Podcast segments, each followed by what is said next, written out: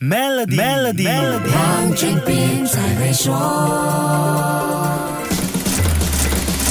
你好，我是黄俊斌。二零二四年刚开始，世界财富排行榜就出现了变化。奢侈品集团大亨 LVMH 集团的 CEO Bernard Arnault 超越了科技狂人 Elon Musk，再一次坐上了世界首富的位置。根据 Forbes 福布斯亿万富翁实时排行榜的计算，这位法国亿万富翁的身家在一月二十六号这一天增加了两百三十六亿美元，达到两千零七十八亿美元，超越 Elon Musk 的两千零四十五亿美元，一举坐上了世界首富的龙椅。Bernard 阿诺曾经在二零二一年的时候超越 Amazon 老大 Jeff Bezos，成为世界首富，在首富宝座上也坐了几个月才被超越。二零二二年十二月，他又一次成为世界首富，当时他打败的对手就是 Elon Musk。这两个亿万富翁从那个时候开始就一直拉锯在世界首富的位置上竞争。世界首富的竞争不就像玩大风吹抢椅子的游戏一样，来来去去都是那几位吗？有什么稀奇的呢？Bernard Arnault 是这些年来很少数在这个游。游戏里能够玩得过科技大佬的亿万富翁。如果我们看一下最近几年的世界首富排行榜，无论是 Forbes 还是 Bloomberg 的版本，地球上最有钱的前面那十位，一眼望去几乎都是科技业的玩家。非科技业背景的，除了 Bernard Arnault，另外一位就是股神巴菲特 Warren Buffett 了。这场比拼最关键的战场就是股市。这些亿万富翁的身家能一天几十亿上下，靠的就是集团股价的起落。Elon Musk 在一月二十六号当天。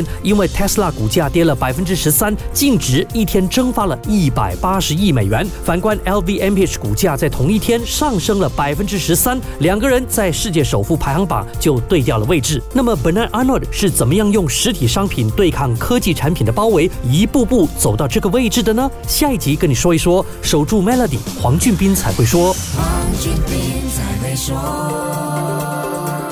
现在就浏览 maybantoyou.com.my/cnydeals，了解如何赢取一辆 Tesla 和价值一百一十万令吉的居家改造附条规。